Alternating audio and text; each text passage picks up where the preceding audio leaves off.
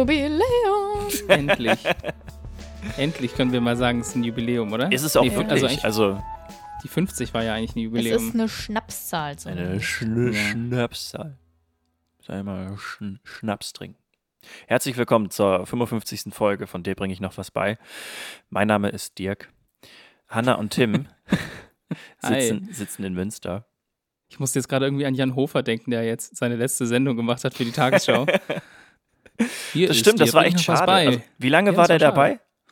Boah, äh, 36 Jahre oder sowas. Ich weiß es gar nicht. Ja. Der, ganz schön lange, 18 Jahre. Ich, Ja, irgendwas, die haben voll die Legende aus ihm gemacht, irgendwie dann am Ende jetzt noch. Das fand ich eigentlich ganz süß. naja, der, also ich meine, Ja, der ja begleitet so. mich ja auch schon wirklich seit, seit langer Zeit. Klar, aber, Das stimmt. Also ich habe auch wirklich früher auch immer sehr regelmäßig die Tagesschau geguckt, weil das bei uns in der Familie irgendwie so ein Ritual war. Ja, bei und uns ich, auch. ich bin echt froh, dass wir das gemacht haben, weil mich das, glaube ich, wirklich geprägt hat. Also auch so, was meine Interessen angeht. Und da geht es ja immer viel um Politik und so. Und ich glaube, das, das hat mich positiv geprägt. Also ja. Ja, bei uns wird das anders. Wenn wir alle dann mal Kinder haben, dann gucken wir mit denen immer YouTube. Oder nee, was dann halt in, bis dahin dann cool ist. Irgendwie. Ja, mal gucken. äh, Die, die TikTok-Nachrichten des Tages. Ich meine, die Tagesschau ist auch auf TikTok. Also, Das stimmt, ja. Und auf Und die- Instagram und. Und vor allen Dingen, die moderieren richtig nice. Also da muss ich wirklich mal sagen, zumindest auf Instagram macht die Tagesschau das echt gut. Die gendert alles. Das stimmt. Die ähm, lassen keinen Müll einfach so stehen.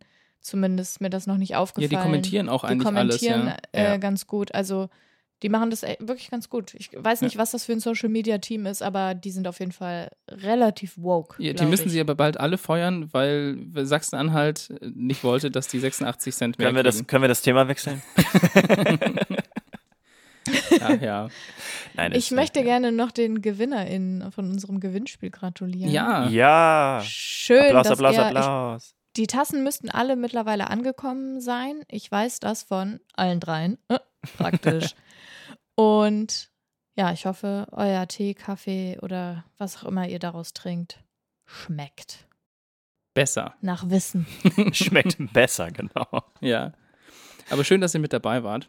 Als Krönchen obendrauf bekommt ihr jetzt von mir direkt erstmal die beiden Farben des Jahres 2021, denn Pantone hat, wie, wie man so erwarten könnte, schon die Farben für das kommende Jahr ja, veröffentlicht und es ist eine Besonderheit, es sind nämlich zwei Farben, es ist nicht nur eine letztes Jahr, ihr erinnert euch, also die Farbe für dieses Jahr war ja so ein Blau, ich weiß gar nicht, wie hieß denn das, Vibrant Blue oder sowas. Dieses Jahr haben wir jetzt gleich zwei Farben und zwar Ultimate Grey und Illuminating. Das ist ein Gelb, also Grau und Gelb sind die Farben für 2021. Und wenn wir schon bei Farben sind, ich habe euch doch letztes Mal gefragt, was ihr seht, wenn ihr, also wenn es dunkel ist oder ihr die Augen zu habt. Und Ja. Ja, das äh, ihr Eigengrau. erinnert euch genau das Eigengrau. Und diesmal frage ich euch, was ihr spürt, wenn alles still ist und ihr fernab von, naja, so anderen Vibrationen wie Straßen seid oder Ich wackel. du wackelst. Ja, also ich, hab- nee, also ohne Spaß. Also wenn ich jetzt irgendwie ruhig sitze oder liege, dann habe ich das Gefühl, mein Körper vibriert. Okay. Okay. Also vielleicht bin ich auch komisch, aber Nee, ich glaube, das, das haben viele so.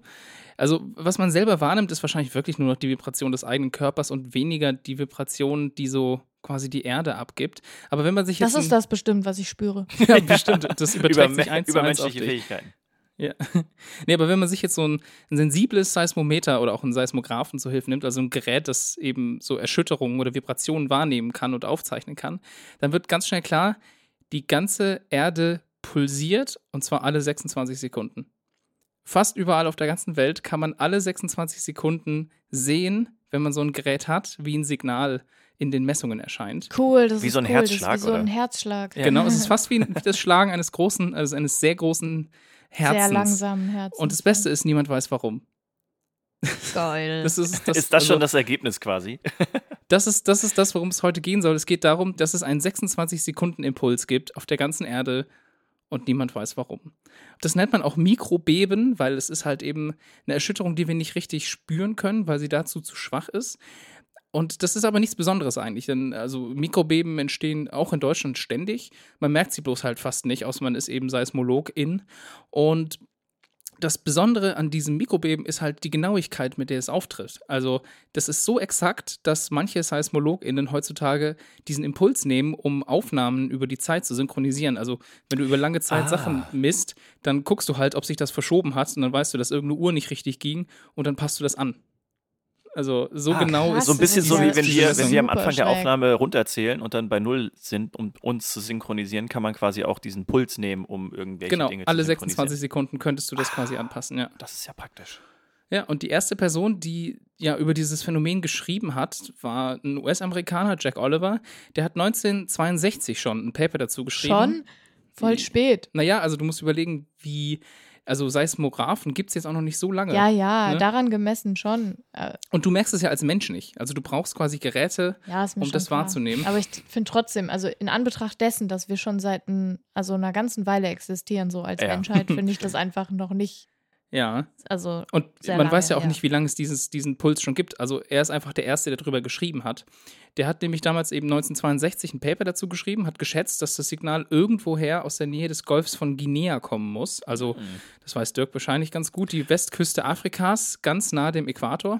Ja. Und nicht weit entfernt von dort, wo Null Island liegt. Also kennt man vielleicht auch Null Island. ah, ich ist weiß auch, wo das ist. Wo der Das der Äquator den Punkt, Meridian streu, äh, kreuzt. Genau, den Nullmeridian kreuzt. Richtig, ja. Also äh, seit ein paar Jahren ist da auch genau an der Stelle eine Boje, um Messungen zu machen, aber also eigentlich ist das ja ein sehr random Punkt, weil der Nullmeridian wurde halt von den Briten damals einfach Genau. nach Ja. Lust und Laune nach Greenwich, äh, Greenwich ja. ge- gepackt. Also, aber es ist trotzdem ganz in der Nähe von dort, ein paar hundert Kilometer weg. Und äh, der hat eben durch, ja, durch Triangulierung, weil dieses Signal halt überall auftaucht, rausgefunden, dass das Signal ungefähr von dort kommen muss. Und also das war 1962, das ist jetzt 60 Jahre her fast. Und erst 2006 wurden genauere Messungen genutzt, um halt eben wieder durch Triangulierung den Standort auf wenige hundert Kilometer genau zu bestimmen. Der Ursprung ist immer noch dort in der Nähe, muss aber am oberen Ende des Golfes von Guinea sein, in der Bucht von Bonny nennt sich das. Und dann haben sie auch noch rausgefunden, dass wenn bei uns in der Nordhalbkugel Sommer ist, also Winter im, in der Südhalbkugel, dann ist das Signal stärker und auch wenn es stürmisch dort ist, ist es stärker. Oh, das ist Und- interessant. Die gängigste Theorie ist, und das hat man über Jahre geglaubt, dass sehr, sehr lange periodische Wellen gegen die Kontinentalplatte Afrikas prallen und halt eben dort, wie wenn ich gegen einen Tisch haue, sich quasi so diese fortsetzen. Wellen dort dann halt da ausbreiten. Ja. Und man sagt halt auch, also es, diese Messungen verteilen sich verschieden stark über die Welt. Und zum Beispiel Südamerika bekommt sehr schlecht diese Messungen ab, weil es anscheinend eine, eine, Vor, also eine Vorliebe der Richtung gibt, wie sich das besser verteilt. Und man sagt zum Beispiel, dass die Form, die die Kontinentalplatte an der Stelle hat, dazu beiträgt, dass das genau diese Ausbreitung begünstigen könnte. Eine andere Theorie ist aber, die vor ein paar Jahren von einem, ich glaube, von einem chinesischen Forschungsteam aufgestellt wurde, ist, dass es ein Vulkan sein muss, weil es einen ähnlichen Fall in Japan gibt mit einem Vulkan, der dort quasi so Vibrationen hervorruft. Aber auch so konstant? Das ist nämlich das Ding, das ist das große Problem. Also alle Theorien, die es bisher gibt, können nicht erklären, warum das so krass periodisch ist. Mhm. Und also diese Periodizität ist das große Ja. Problem bei der ganzen Geschichte. Und zusammenfassend, man weiß es einfach nicht. Man hat keine Ahnung. Und spannend ist eigentlich auch, die Leute, die sich damit auseinandersetzen, die sagen, es gibt halt wichtigere Themen, Ich wollte als das rauszufinden. Was, ja, was machst du dann mit Ja. der Info? Also wahrscheinlich lernt man mehr Ja, über die, die, die, Erdkugel halt. so.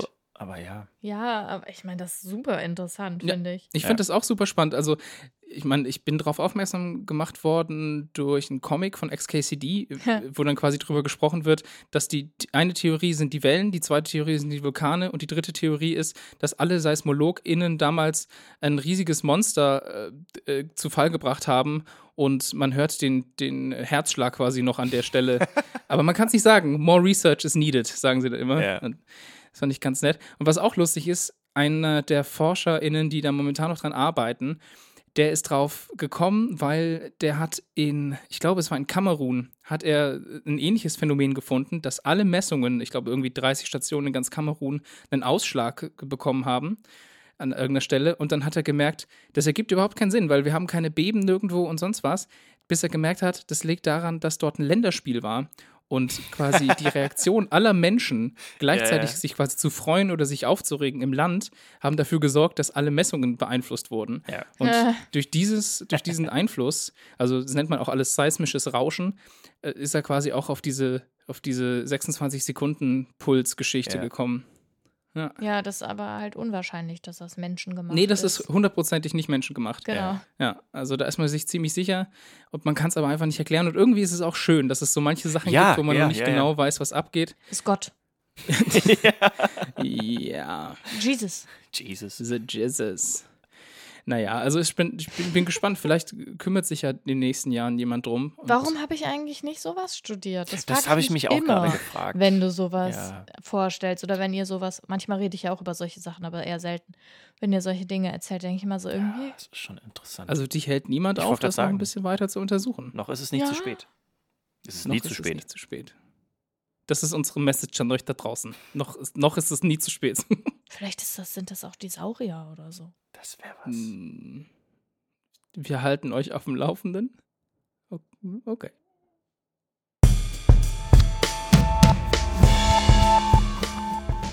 Ich habe festgestellt, ich habe schon richtig lange nicht mehr über Space geredet. Und ich habe gedacht, ihr vermisst es bestimmt schon. Deswegen habe ich euch mal wieder so was Spaciges mitgebracht. Und ich wollte euch fragen, was waren denn so die letzten Dinge, die ins All geschossen wurden? Äh, boah, letztens erstmal wieder, ein- also ein ganzer Haufen Satelliten, hier für Starlink sind Mhm. relativ viele Satelliten. Dann ist mal wieder ein Team zur ISS geflogen. Stimmt, mit SpaceX auch. Dann, äh, dann sind jetzt ja die Proben vom Mond geholt worden. Stimmt, von so einer von- chinesischen nee, oder japanischen Genau. Expedition. Und was war so richtig unnötig? Der Tesla. Aber das ist ja schon ein bisschen länger richtig. her. Aber sowas ähnliches ist jetzt auch wieder passiert. Und zwar wurde eine David Bowie-Münze, eine Münzprägung, auf der David Bowie zu sehen ist, zu Ehren von David Bowie, weil der hatte ja auch irgendwie so zwei Space-Songs. Ja, Ja. stimmt. Space Odyssey. Mutmaßlich Anfang diesen Monats. Ich konnte tatsächlich nicht genau rausfinden, wann, aber alle Medien haben übereinstimmend am 7. oder am 8. Dezember darüber berichtet. Also wird es irgendwann da um den Dreh gewesen sein. Wurde diese Münze in 35.000 Meter Höhe befördert. Also 35 Kilometer, das ist schon mal nicht so super unerheblich, aber Mhm. zum Ja. Vergleich, die ISS ist auf 400 Kilometer Ja. Höhe. Mhm. Und es ist halt so eine Gedenkmünze und die wurde von der britischen Münzprägefirma Royal Mint Mhm. ins All geschossen. Hm. Wobei geschossen halt ein bisschen zu viel ist eigentlich, weil die ist mit so einem Ballon nach da oben geflogen. Ach so, okay. Und dann ist sie halt 45 Minuten um die Erde gekreist in der Höhe und dann wieder sicher nach Großbritannien zurückgekommen. Wow, wie unnötig. ja, war halt so eine so ein Werbe Ja, Ding. ja, ich Ja. meine, so wie Red weil Bull so eine damals. Münze ko- so eine Minze. Hm. weil so eine Münze kostet halt. Eine Münze, so eine kleine. Ja, weil Royal Mint. Ja, Sorry, aber das war jetzt also. gut. Weil so eine Münze kostet halt auch irgendwie Geld. über 10.000 Pfund auf jeden Ist das Fall. so wie die Goldmünze, die sie da aus Berlin geklaut haben? Diese riesige, Keine Ahnung, ja. auf jeden Fall gibt es halt auch von Royal Mint schon so eine Queen-Gedenkmünze und noch irgendwie für irgendwen anders auf jeden Fall ein bisschen unnötig. Es wurde noch hochgebracht und zwar Anfang diesen Monats 2,9 Tonnen Weihnachtsausstattung und Weltraumzeug. Und das hat natürlich Elon Musk erfolgreich in Richtung ISS abgefeuert. Und ich habe, als ich das gelesen habe, dachte ich so, der hat so random einfach so Items ins ja, All ja, so, geschossen. Ja, der ist auch der ist auch- Weihnachtsmänner und so. Äh, ja, es, das, der macht auch alles. Also, ja. Es waren tatsächlich Truthahnbraten und Buttergebäck dabei Mhm, okay. und halt ein paar Geschenke für die Besatzung in der ISS. Aber es ist halt nicht random ins All geschossen worden und auch nicht mit einem Ballon, sondern mit so einer Dragon-Kapsel. Mhm. Ja. Und die Dragon-Kapsel hat ja auch schon die RaumfahrerInnen auf die ISS gebracht, lately. Also eine Woche früher. Und ja, in der ersten Dezemberwoche hat jetzt halt also so eine Frachtkapsel des Dragons an der ISS angedockt und jetzt sind beide Parkplätze an der ISS durch SpaceX belegt. Tatsächlich. Da müssen sie mehr Parkplätze einführen. Ja, interessant, ne? Und die Frachtkapsel soll auch in ein paar Wochen, also irgendwann im Januar, auch wieder zurück zur Erde kommen und ein paar Proben mitbringen und nicht mehr gebrauchte Ausrüstung mit ja, runterbringen. und Immerhin. Müll wahrscheinlich. Und Boah, so, ey, irgendwie, das, was du mir erzählst, das, ich habe gerade den Gedanken gehabt, wir haben ja bald hoffentlich mal selbstfahrende Autos. Wie lange dauert es, bis wir quasi selbstfliegende Raketen haben? Dass ich quasi sagen kann, heute buche ich einfach mal und dann fliegt man, also, Ja, jedenfalls ist Elon Musk aber ja auch eben zuzutrauen, dass er einfach so Buttergebäck so ohne Verpackung einfach so ins All geschossen haben hätte können, finde ich. Und es gibt ja schon echt genug Weltraumschrott im All. Ja. Und ihr erinnert euch ja auch noch an den Tesla, der da immer noch rumfloatet übrigens. Und es gibt nach wie vor auch keine Agreements zum Weltraumschrott, also auf gesetzlicher Ebene. Mhm. Dafür gibt es aber ein Start-up, das 2025 den ersten Schrott aus dem All zurückholen soll. Und ratet mal, aus welchem Land die kommen. Aus Deutschland. Dänemark. Nee, Ah, es gibt so ein Land, das ist, hat so ein gutes Image für die Abfallentsorgung. Italien. Hm, Die Neuseeland. Schweiz. was echt? Die Schweiz hat ein gutes Ja. Image? Achso, ja, okay, muss ich Stimmt, sagen. Die, ja, die Leute dort halten ihre Stadt immer sehr sauber, ja. das stimmt, ja. Ja, und die ESA finanziert jedenfalls jetzt die Mission eines So Startups typisch. mit dem Namen ClearSpace 1 oder One, das als erste Mission die Vespa aus dem All holen soll. Und mit der Vespa ist kein Zweirad gemeint, sondern ein Adapter der Vega. Und die Vega ist halt eine europäische Rakete gewesen. Und Vespa steht für Vega Secondary Payload Adapter. Und der wurde 2013 im Erdorbit zurückgelassen und ist halt nicht wieder mit zurück runtergekommen, als die Vega wieder zurück zur Erde gekehrt ist. Und dieser Vega-Adapter, also die Vespa, wiegt 112 Kilogramm und hat einen Durchmesser von circa zwei Metern und entspricht damit halt den Maßen und Formen eines typischen Kleinsatelliten, sodass es kein schlechter Übungsgegenstand ist, Ja. um den mal aus dem All zu fischen. Die Mission soll dann jedenfalls so aussehen, dass das Schrottteil von der Bodenkontrolle aus erstmal beobachtet wird und dann hat die ClearSpace One selbst aber auch noch visuelle Kameras und ein Radar. Und von einer Orbithöhe von 500 Kilometern wird sich dann die ClearSpace One diesem Vespa-Adapter nähern. Und der befindet sich derzeit ungefähr in einer Höhe von rund 800 Kilometern. Und ja, das ist ja doppelt so hoch wie die ISS ungefähr. Und die ClearSpace One muss also mit einer europäischen Rakete erstmal überhaupt in den Weltraum gebracht werden. Das ist schon mal Punkt eins. Und das soll halt von dem ESA-Weltraumbahnhof Kourou auf Französisch-Guyana geschehen. Und als Transportfahrzeug wird halt eine Trägerrakete des Typs Vega C verwendet. Und sobald halt diese Weltraummüllabfuhr dann an der Beute ist, wird halt die ClearSpace One ihre vier Greifarme ausfahren und damit wird dann dieses Schrottteil eingefangen, umklammert und dann soll die ClearSpace One damit in einen tieferen Erdorbit fliegen und dann sollen die beiden zusammen in der Erdatmosphäre verglühen. Ah. Also ein bisschen so eine Kamikaze-Aktion. Genau. Also, ja. Ja, ja, ja. Ich finde das auch so ein bisschen schade, weil du schickst halt noch mehr Müll hoch Ja. eigentlich. Ja, wo der Müll, also ich meine, Absicht ist ja immer, dass es verglüht, ne? Das ist immer Genau. so das Best-Case-Szenario eigentlich, ne? Hm. Ja, also es soll halt kontrolliert verglühen. Mhm. Und es gibt halt eine technische Herausforderung daran, weil die Vespa ist halt ein nicht kontrolliertes Objekt. Und es ist halt schon schwierig genug, wenn eine Raumkapsel zum Beispiel an die ISS andockt, ja. weil dann können halt beide Objekte Daten über Position und Lage austauschen und besitzen halt so eine spezielle Vorrichtung zum Andocken. Bei der Vespa handelt es sich aber halt um ein Objekt, das kein Signal mehr aussendet und das wahrscheinlich halt irgendwie da so rumtaumelt und rotiert. Hm. Und es muss halt auch gelingen, dass die ClearSpace One mit der Vespa zusammen stabilisiert werden kann und dass beide Objekte eben kontrolliert abgesenkt werden können. Und die leitende Ingenieurin von ClearSpace sagt, dass ein großes Ziel eben ist, die kommerzielle Rückholung von Weltraumschrott irgendwie vorzubereiten. Ja. Und sie sagt, wenn es uns gelingt, die technische Machbarkeit zu belegen, bereiten wir eine kommerzielle Entsorgung von Weltraumschrott den Weg. Und die ESA finanziert, wie gesagt, diese Mission mit 86 Millionen Euro. 111 Millionen wird es ungefähr kosten. Das heißt, der Rest muss irgendwie von InvestorInnen finanziert werden, aber ich schätze, da werden sich schon welche finden. Hm. Und es ist auch dringend notwendig, dass sowas mal irgendwie gestartupt wird, weil im Moment vagabundieren ungefähr 34.000 Schrottobjekte im Erdorbit rum und die sind alle größer als 10 Zentimeter. Kleinere Teile gibt es sowieso und zwar viel, viel mehr. Und das Problem daran ist halt, dass Satelliten und auch eben die ISS den Objekten durch aufwendige und teure Manöver ausweichen müssen, weil die schwirren halt mit einer massiven Geschwindigkeit von durchschnittlich so 25.000 Kilometern pro Stunde um die Erde. Das ist halt rund zehnmal so schnell wie eine Gewehrkugel, mal so als Vergleich. Und bei diesem Tempo kann halt auch ein kleines Geschoss eine verheerende Wirkung entfalten. Und die ISS hat zum Beispiel aktuell ein kleines Loch, durch das sie halt Luft verliert. Man weiß aber nicht wo. Genau, und dadurch, dass man ja, Ja. dann dieses, diesen Müll entsorgt, dann entsteht auch einfach nicht mehr Müll. Ne? Also wenn jetzt die, die einzelnen Bestandteile ja rumfliegen und sich gegenseitig immer treffen, dann gibt es ja immer mehr kleinere Genau. Debris sozusagen und dann ist das sozusagen der Nutzen da ja auch raus. Wenn man das jetzt auch verglühen lässt, dann kann es keinen weiteren Schaden anrichten.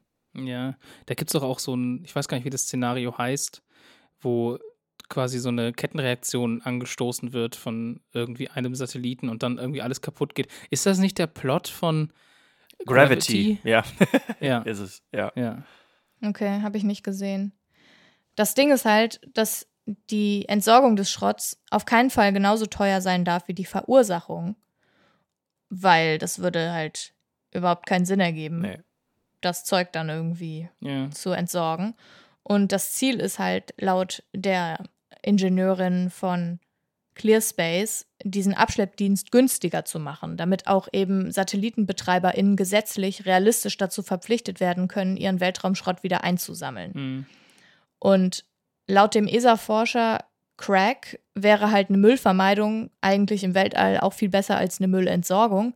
Aber er sagt halt, das funktioniert überhaupt nicht, weil nicht mal die Hälfte der SatellitenbetreiberInnen, die ihre Satelliten gemäß den Richtlinien eigentlich entsorgen müssten, dazu in der Lage sind. Hm. Und das Ja. ist halt inakzeptabel. Und deswegen braucht es halt ein gutes Zusammenspiel von Müllvermeidung und Müllentsorgung. Und die ClearSpace One-Mission ist halt auch kein Testflug oder so, sondern es ist eine tatsächliche Mission und der erste Schritt, eben den ersten Teil Weltraumschrott Ja. mal aus dem Erdorbit rauszufischen. Und ja, ich finde es eine gute Aktion. Ich habe mir mal angeguckt, wer da so im Leaderboard sitzt von ClearSpace, von dem Startup. Und das sind alles Leute, die schon seit Jahren mal für die NASA gearbeitet haben und alle ihre Weltraumprojekte schon über 20 Jahre irgendwie, ja, betreiben. Ich habe irgendwie an super junge Leute gedacht und war total schockiert. Startup ist da halt. Ja, genau, weil wir, Ja. also so, ja, das war Gerade mit der Uni fertig ich und dann direkt erstmal Weltraum ja, entsorgen. Ja, Das ist ja geil. und dann sind, sind halt alles total, also mindestens Ü40 Leute. Ja. Hm. Und man kann aber dazu sagen, dass in diesem Leadership-Team von fünf immerhin zwei weiblich gelesene Personen sind. Das ist doch schön. Wup, wup. Yes. Ich habe letztens auch dazu was gesehen. Es ist ja jetzt eine deutsche Astronautin mit Team bei Lesch und Co. Also wer den Mhm. YouTube-Kanal nicht kennt, ist aber ganz spannend. Und die hat auch drüber erzählt und hat zum Beispiel über Starlink gesprochen, also über die Mhm. Satellitenkette, die ja das Internet quasi besser verbreiten sollen. Und die sind alle mit so Sachen ausgestattet, dass die, wenn die, also die halten nämlich nicht sonderlich lange. Ich glaube, die halten bloß ein paar Jahre. Und sobald die den Saft verlieren, sind die damit ausgestattet, dass die sich selber in die gezielte Verbrennung stürzen. Das ist natürlich Ja, schlau. das ergibt ja auch total Sinn. Ja. sozusagen also- mit, dem, mit dem letzten bisschen Energie sozusagen dann den eigenen Todesstoß sozusagen. Ja, wobei ich halt echt finde, das kann doch irgendwie nicht die beste Lösung sein, dass man diese Materialien, die da drin sind, nicht Mhm. recycelt. Also Also das, ist halt ja, wahrscheinlich also, mega teuer, wirklich. Also wenn man jetzt mal überlegt, das alles einzusammeln in irgendeiner Form ne von Netz oder Staubsauger oder so, oder Luft ist natürlich Ja. schwierig. Das ist halt so aufwendig, da musst du ja eine Rakete bauen, die das dann alles vereinnahmen kann und die dann so stabil ist, dass sie quasi in sich wieder landen kann, so oder wieder, Ja, wieder zurückkommt. So, das ist klar, wäre das, glaube ich, das Beste, aber das, also da muss man, glaube ich, dann nochmal ich denke ne, denk halt an diese Res Ressourcen, Ressourcen. weil, ja, Ressourcen, weil das sind ja massive Ressourcen, die da reinfließen Ja. an. Ich, also ich habe keine Ahnung, woraus so ein Satellit gebaut wird, aber das sind ja irgendwelche Metalle und was nicht noch da alles Ja. drin Wobei ist. die sind ja, äh, die sind ja so gebaut, dass die super, super leicht sind. Also ja, aber es dieses- gibt ja auch super leichte Metalle. Und super, ja, die ich glaub, super also zum teuer Beispiel sind dann diese deswegen. Starlink, äh, diese Starlink-Satelliten, die sind auch so gestaltet, dass ich glaube, das sind immer irgendwie fünf oder zehn Stück, die aufeinander gefaltet sind, weil die halt so ganz dünn sind und die sind irgendwie so zweimal zwei Meter oder sowas und wiegen fast nichts und so. Und ich glaube, so im kosmischen Vergleich ist das wahrscheinlich gar nichts, was da oben ist. Aber trotzdem, also ich, ich, ich sehe das Problem auch so. Und ich glaube, dass das, äh, ich weiß nicht. Vor allen Dingen wäre es auch, also wenn, wenn das tatsächlich ginge, ist es auch kostengünstiger. Also das sieht, merkt man jetzt ja auch bei SpaceX, dass die halt die Trägerraketen ja auch Mhm. wieder äh, auf den Boden vernünftig bringen können, so Genau. dass sie halt auch nochmal Ja. starten können. Und deswegen macht es ja auch das nicht. auch deutlich, deutlich günstiger, wieder damit hochzufliegen.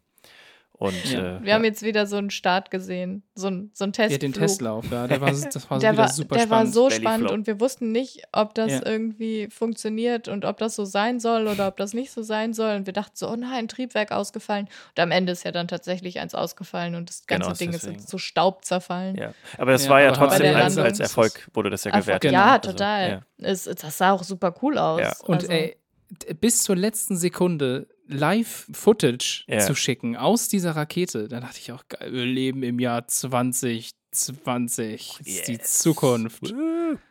Wow. Nee, war schon cool. Aber also ich, ich bin gespannt, wie, also das, da muss bestimmt noch ein bisschen Zeit vergehen, dass man sich auch um so kleine Objekte kümmert, dass die dann irgendwie wieder zurückkommen. Vielleicht, wenn die, wenn es einfacher ist, dass die sich auch quasi eigenständig autonom bewegen können, dass man sagen könnte, hey, wenn eure Zeit ausgedient ist, dann bewegt ihr euch alle wieder an so eine Auffangstation und dort wird dann alles gemeinsam irgendwie zurückgeholt oder Das sonst wäre was. nice, Oder stimmt. Ja. oder man schafft zum Beispiel, die Sachen irgendwie auf den Mond zu bringen oder so. Ich meine, für Satelliten ist das unrealistisch, weil die sind so weit weg vom Mond. Die sind ja eigentlich super nah an der ja, Erde. die sind super nah an Ja. der Erde. Aber, ja, der Mond ist nochmal also, deutlich weiter weg. Ja, aber wenn man sowas machen könnte, weil man braucht ja die Sachen teilweise auch auf dem Mond. Also man fängt ja jetzt auch schon an, Sauerstoff da zu produzieren und solche Sachen. Oder will das ja machen mit so Ja. Geräten. Ja, braucht man das? Ja, ich also, denke was gerade an so, wollen wir an denn so einen überhaupt auf dem Wertstoffhof, Mond? der, der auf dem Mond einfach Ja, genau, so ein Einfach so ein richtig Müllhof, großer Wertstoffhof, wie man das hier Der auch so so immer kennt. brennt. Hast du dann so Plastik, so riesige Container. Ja. Nein, wie schrecklich. Nein, auf keinen Fall. Hey, das machen ich wir einfach auf der dagegen. Rückseite vom Mond. Ja, genau, keiner. auf der dunklen. Die Machen, Seite, die machen die dunkel Nazis hinterm Mond dann, genau. Ja, genau. ja, machen die schon seit Jahren, wir wissen es bloß nicht. Ach ja. Jesus Christ. Nee, das halte ich für keine gute Lösung. Also ich weiß nicht, ich glaube, dass dieses Clear Space One Projekt kein schlechtes Projekt ist. Auf jeden Fall. Ich Ja. finde es nur super befremdlich, dass sie eine andere Transportrakete brauchen, um das Ding halt nach oben zu bringen.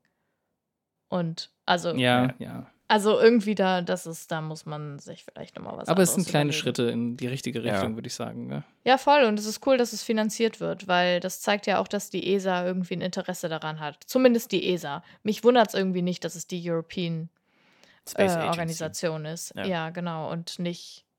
Also, es hätte mich gewundert, wenn es irgendwie die NASA gewesen wäre. Oder Naja. wie heißt die russische äh, Space Ja, Organisation? die sind ja schon auch alle mit beteiligt.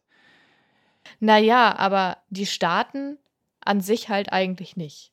Also es gibt sehr, sehr wenig Staaten, die irgendwie Interesse daran haben, sich um den Weltraumschrott zu kümmern.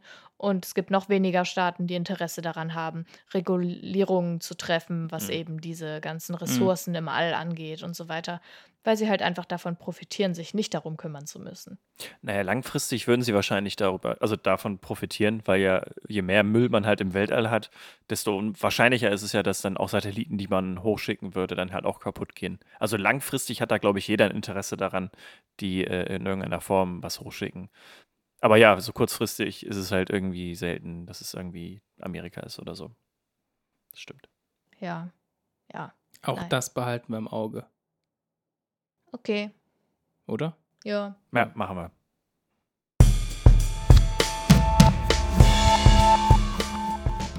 So, wir hatten jetzt ja wirklich zwei sehr spannende Themen. Und jetzt kommen wir zu einem dritten Jetzt kommt eins. spannenden Thema, Gut, ich wollte gerade sagen, jetzt kommen wir zu was ganz anderem. zu was ganz anderem. Nein, ja, es ist, es hat nur, Ich werde es euch hat jetzt nur die Zahlen bedingt was von mit, 1 bis mit 100 Welt, vorlesen. Okay. es hat nur bedingt was mit Weltall zu tun oder mit Erdbeben oder so. Es geht nämlich um Elefanten, Ich liebe Elefanten.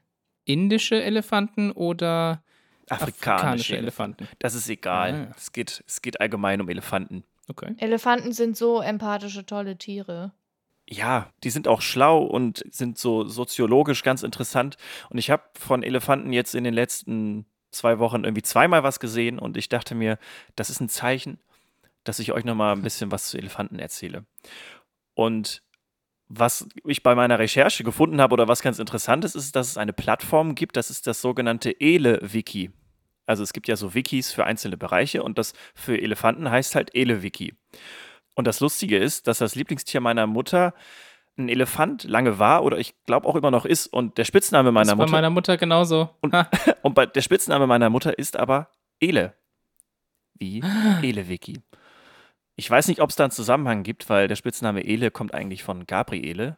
Auf jeden Fall ist das eine ganz coole, ja, habe ich, ge hab ich gesehen und musste an meine Bestimmt. Mutter denken. Kosmisch hängt das alles zusammen. Bestimmt. So, Gott war's. Genau. Jetzt aber zu unseren grauen Dickhäutern. Elefanten sind die größten aktuell lebenden Landlebewesen auf der Erde. Das größte Tier, das jemals beobachtet wurde, hatte eine Schulterhöhe von knapp vier Metern und wog elf Tonnen. Jeez, Ja. das ist ganz schön groß. Das ist doppelt so hoch und 611 mal so schwer wie eine Zimmertür Massivkiefer Landhaus mit der Nummer 6002 von Obi. Ich habe halt geguckt, Wow. äh, was, was, kann man sich, was kann man sich gut vorstellen? Und Türen haben ja irgendwie immer eine gleiche Höhe und das sind ungefähr zwei Meter. So, und dann, äh, ja. Und halt sechs mal, 611 mal so schwer wie diese Tür. Es gibt insgesamt drei Arten von Elefanten. Und zwar die afrikanischen Steppenelefanten, den afrikanischen Waldelefanten und den asiatischen Elefanten. Wobei ja die afrikanischen Elefanten schon noch näher verwandt sind auf jeden Fall. Die erkennt man daran, dass sie sehr große Ohren haben und generell auch einfach größer sind als die asiatischen Elefanten. So, ein Elefantenkuh ist 22 Monate trächtig. Läuft ja, also Das ist so krass, ey. Das finde ich so schlimm. Die Ja. Vorstellung finde ich so schlimm. Oh. Also der Mensch hat ja bekanntermaßen ungefähr neun Monate Schwangerschaft und äh, da nochmal einen anderen Vergleich, der Igel ist ein Monat schwanger. ja. Ja, auf jeden Fall 22 Monate ist, glaube ich, ist, ja, mehr als doppelt so lang wie der Mensch und das, die, die Elefantenkuh tut mir leid. Der Elefant hat das größte Gehirn aller Landlebewesen. Das wiegt bis zu 5 Kilogramm. Und das Tolle an Elefanten ist, dass sie wirklich ein gutes Gedächtnis haben und das ist mittlerweile auch wissenschaftlich belegt. Forscher in der Colorado State University haben nämlich einzelnen Elefanten mit einem Peilsender ausgestattet und herausgefunden, dass sie sich Wege zu Wasserlöchern merken können. Und das passiert halt nicht über Geruch oder nur wenig äh, über den Geruch, sondern wirklich an die Erinnerungen, wie die Wege waren. Und dadurch, dass Elefanten halt zwischen 60 und 70 Jahre alt werden, können die sich halt wirklich über einen langen Zeitraum wirklich viel merken und erinnern sich dementsprechend halt auch an viele Dinge, halt Wege zu Wasserlöchern, was ja ganz wichtig ist. So, Elefanten gehören auch zu den wenigen Tieren, die sich selbst in einem Spiegel erkennen können. Also die wissen, dass das, was sie Ja, sehen, das ist ja so ein sozusagen. Intelligenztest, ne? Das gehört ja irgendwie zu den Grund. Äh, Es gibt so irgendwie so Säulen, die erfüllt werden müssen, damit man einem, einem Lebewesen Intelligenz zuschreibt und das mit dem Selbsterkennen Ja. oder die, also die Reflexion erkennen, das gehört irgendwie zu den Basisdingern dazu, ja. Ja, irgendwelche, manche Vögel können das ja auch. Raben können Hm. das, glaube ich, sogar. Genau. Ja. Ja, aber äh, Hunde zum Beispiel sind da zu doof für. Ja, aber trotzdem sind Hunde auch ganz cool eigentlich. Elefanten kommunizieren über Infraschall. Das ist Hm. Schall, der nochmal deutlich tiefer ist als jetzt das, was im menschlich hörbaren Bereich sozusagen liegt. Also das ist wirklich ganz, ganz, ganz tiefes Brummen, was wir gar nicht mitbekommen. Elefanten gehören zur Ordnung der Rüsseltiere. Und das sind auch die einzigen Tiere, die dieser Ordnung zuge zugehören. Ja, Nee, doch. doch? Oder zugehörig sind. zugehörig sind. Okay. Und jetzt was ganz Interessantes, die Soziologie von Elefanten. Anders als Menschen, die ja in einem Patriarchat leben, leben Elefanten in einem Matriarchat. Also eine Gruppe, die Yes. hauptsächlich aus weiblichen Elefanten besteht. Das liegt hauptsächlich daran, dass äh, Elefantenkühe zwei Jahre trächtig sind und dann zwei Jahre ihr Jungtier säugen. Also eigentlich vier Jahre keinen Kontakt mit einem Bullen zur Fortpflanzung sozusagen haben müssen. Und dadurch, dass äh, ja, die Elefantenbullen immer recht aggressiv sind und die Gruppe aufmischen, ähm, hat sich das halt so entwickelt, dass sie einfach sehr starke Einzelgänger sind. Die Typen. Die Typen, genau, richtig, die Einzelgänger, also die, die Elefantenbullen. So, und jetzt der beste und letzte Fakt zu Elefanten, was ich wirklich nicht wusste, was mich richtig erschrocken hat. Äh, Elefanten können bis zu 50 Kilometer weit schwimmen. Und Wirklich? ja, und das können hauptsächlich diese asiatischen Elefanten, die halt in und um Thailand und Malaysia leben. In Afrika ist es jetzt nicht so das Thema, weil da ja viele, also es sind nicht so viele Inseln zum Beispiel, wo die hinschwimmen könnten. Und die haben halt zwei Vorteile. Die können natürlich einmal mit dem Brüssel gut schwimmen, weil die das tatsächlich auch als Schnorchel nutzen. Das Mhm. ist, sieht immer ganz lustig aus. Und ihre enorme Größe, denn dadurch bleiben die über Wasser, auch wenn sie quasi sich gar nicht bewegen und sich nach, nach vorne bewegen. Also die schwimmen, also können also wirklich, wenn denen müde ist, die schwimmen dann einfach wie Bojen im Wasser, können sich kurz erholen und schwimmen dann weiter. Und Voll geil. man hat halt beobachtet, dass Elefanten wirklich, äh, gerade in den Regionen in Südostasien, halt wirklich auch auf verschiedene Inseln schwimmen, um da halt sozusagen äh, Futter zu finden. Und legen dabei wirklich bis zu 50 Kilometer zurück. Und das habe ich letzte Woche gelernt und äh, ja, jetzt, jetzt wisst ihr auch, wie, wie sportlich tatsächlich Elefanten halt doch auch noch sein können. das ist auch cool. Ja, die sind ja auch wirklich, also super soziale Rudel. Ja. Das nennt sich, glaube ich, nicht Rudel, ne? Herde, glaube ich. Ja, oder. Familie vielleicht auch Also- sogar. Ja, also die, die dann halt hauptsächlich aus Elefantenkühen halt bestehen. Ja. Und die helfen sich gegenseitig so krass aus. Mhm. Die passen auch gegenseitig auf ihre Kinder auf Mhm. und so. Das ist ein richtig soziales Netzwerk, was die haben. Und die trauern ja auch, wenn Ja. Elefanten Ja, sterben. zum ne? Beispiel. die sind also mit dem Erinnerungsvermögen wundert mich das ehrlich gesagt auch nicht. Wenn man so ein Hirn hat, dann Naja, und wenn die sozusagen sich auch selber auch, sein. sich selber auch erkennen oder selbst sich identifizieren, dann äh, haben die vielleicht auch halt Ja. dieses, äh, diese Empathie, die halt andere Tiere, die sich nicht selbst erkennen, halt da auch äh, dann haben. So, das ist äh, ja. echt schöne äh, und interessante Tiere auf jeden Fall. Eine Sache, die habe ich äh, irgendwann mal gehört und dachte immer, das ist irgendwie nur Bullshit. Aber ich habe es dann tatsächlich irgendwie vor ein paar Monaten nochmal gelesen und dann verifiziert. Es stimmt also tatsächlich, dass man herausgefunden hat, dass wenn Elefanten Menschen angucken, dass sie die süß finden. Ja, das habe ich auch mal gelesen. Und das finde ich so lustig. also wie irgendwie. wir quasi mit Hunden ja. umgehen oder so. Genau, ja, oder ja. ja. also die finden uns irgendwie putzig.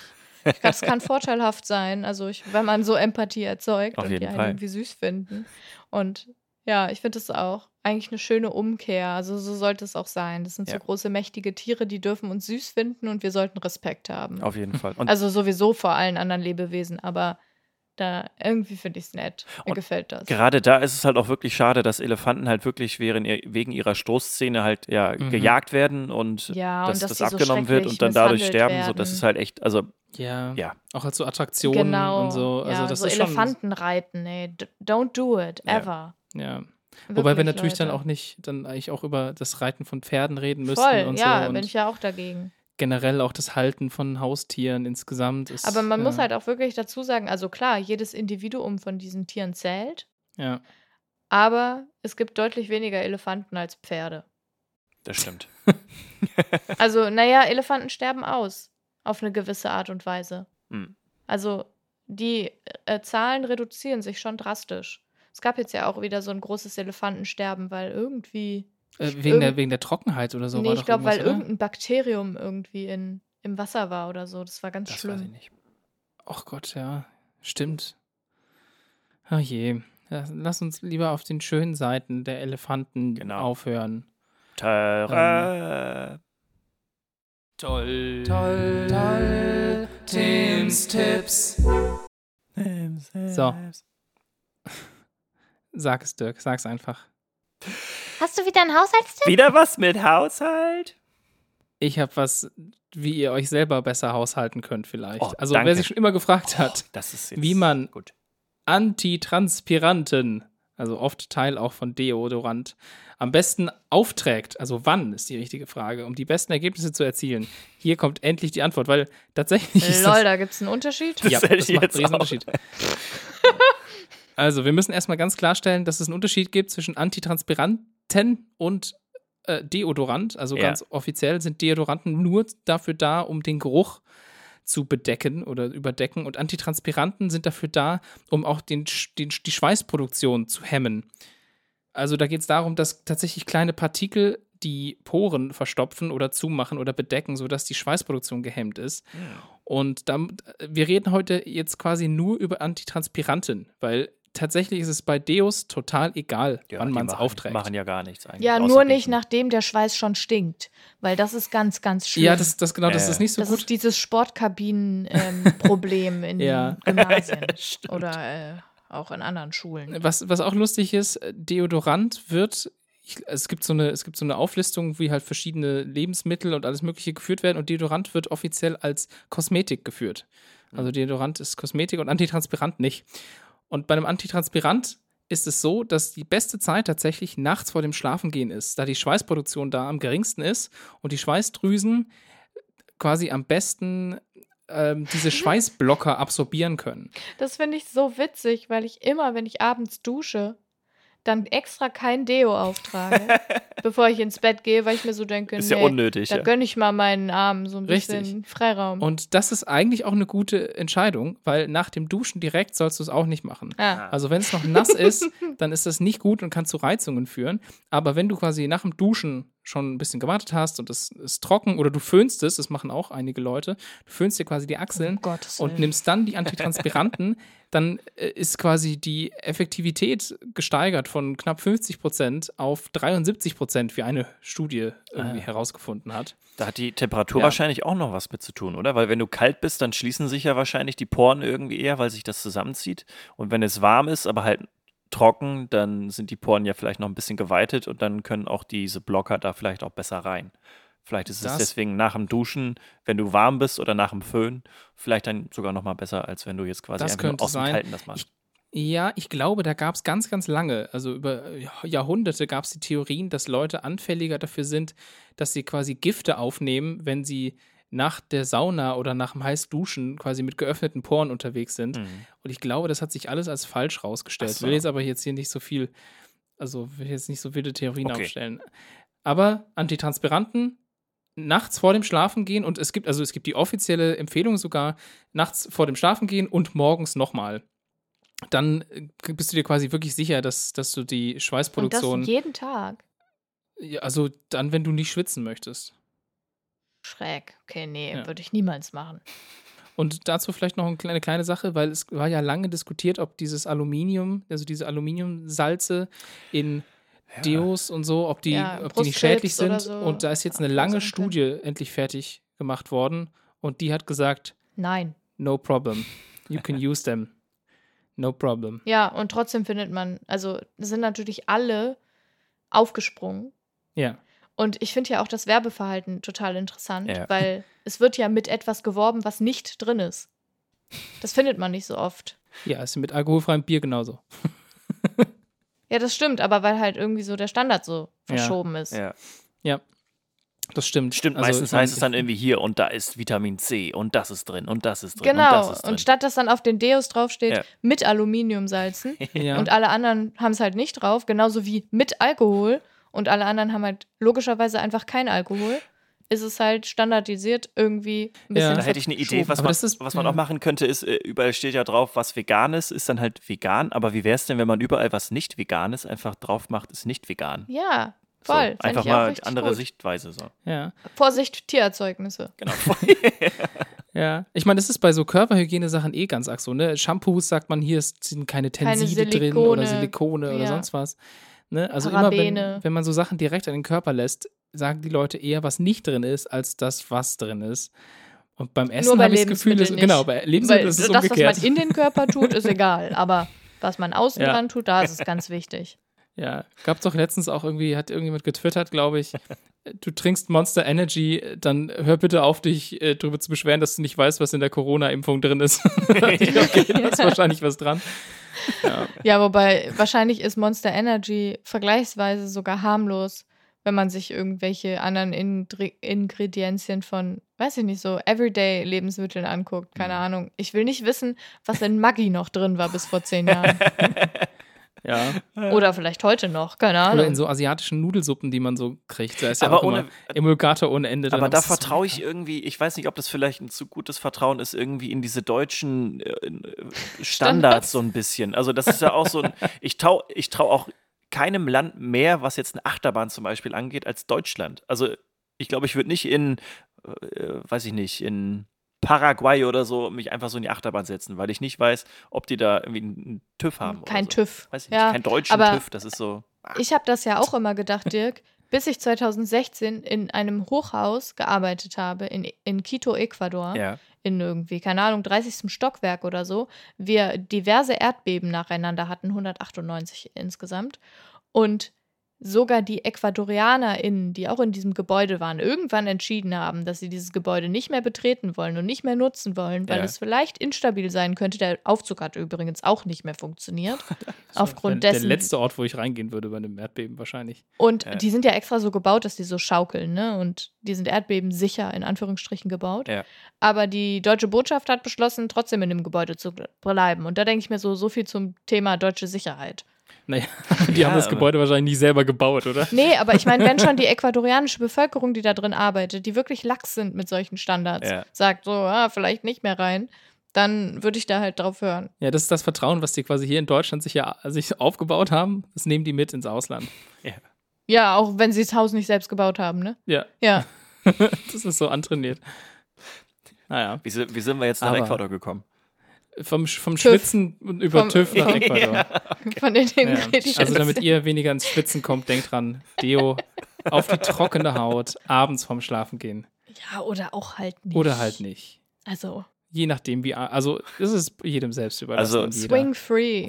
Ich habe das Gefühl, es ist irgendwie schon auch ganz gut für die Haut und für den Körper, sich von den Deos abends zu befreien und dann ohne Deo zu schlafen. Ich sag's dir nur. Also ich meine, wenn man auch Das ist sowieso meine im Homeoffice esoterische ist, Meinung. dann, Ja. und auch wirklich, wenn du jetzt im, in Quarantäne bist, mit keinem Menschen irgendwie was Das zu ist tun eh hast, egal, dann kannst genau. halt auch stinken. Also das ist halt so.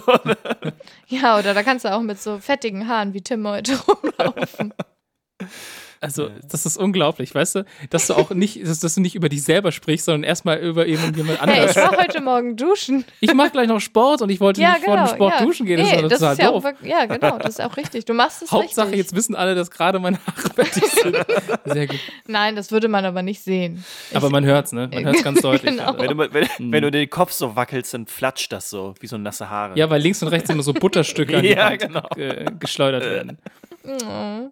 So, Ach Mann. das hast du dir ausgesucht, Hannah. Da bist du für verantwortlich. Hä? Ich habe mir die Haare doch gewaschen. Oh.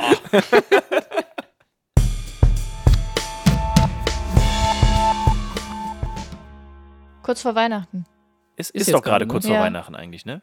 Ja, Also ja, jetzt so- ist kurz vor Weihnachten und ihr hört auch gerade kurz vor Weihnachten. wie ihr gesehen habt, die Folge heißt kurz vor Weihnachten.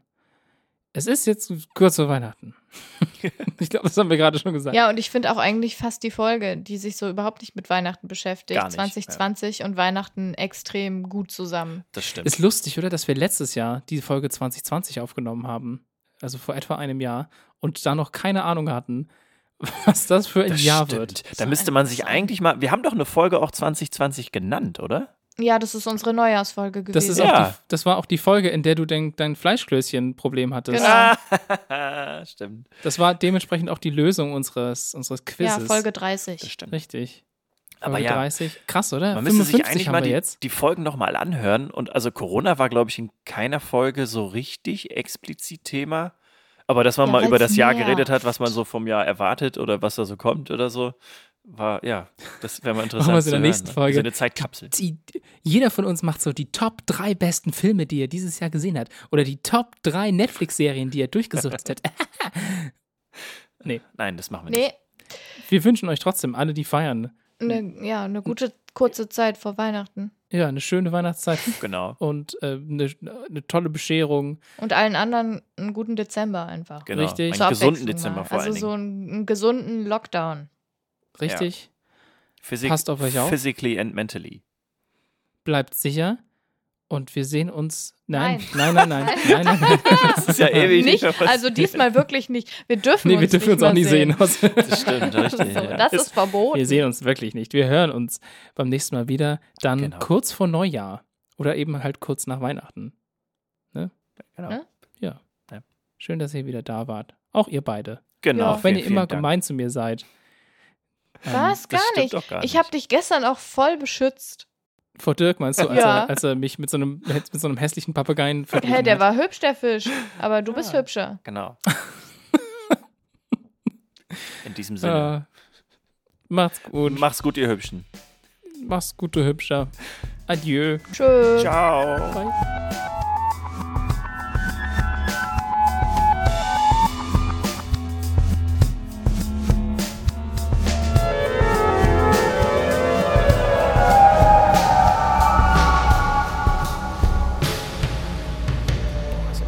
Her. Die Entschuldigung. Frage, wann, wann ist Entschuldigung. Eine Insel? Alles gut. Alles. Es tut mir doch leid. Es ist doch wow. nichts passiert, Tim. Frohe Weihnachten, Dirk. Ja, äh, auch gleichfalls. Gesundheit. Ebenso. Und Gruß an die Familie. Ja. Genau. ja, und einen guten Rutsch, ne? Guten Kommt Rutsch, ja, ja, genau. Und dann nochmal, Ja. weiß ich nicht, äh, ja. frohen Frohe Nik. Nikolaus für nächstes Jahr oder so. Nee. Kann ich jetzt? Mach mal, bitte. Denn das war ja die Kombination aus Rindfleisch und Und Fleischbällchen. Fleisch. Warte, ne, jetzt, jetzt will ich es nochmal hinkriegen. Rindfleisch und Fleisch. Dirki, Ohne Witz, nein, ich, ich, ich tue jetzt auch nicht so. Also ich, ich würde es jetzt echt aber gerne nochmal schaffen. Rindfleisch und Fleischbällchen. Wieso wird das Fleisch so komisch dann? Weil Rindfleisch und dann nochmal das Fleisch. Wort Fleisch ja dann kommt. Fleisch, Sag mal Fleisch, Fleisch, Fleisch. Fleisch, Fleisch. Fleisch, Sag mal Fleisch, Fleisch, Fleisch. Fleisch, Fleisch, Fleisch. Rindfleisch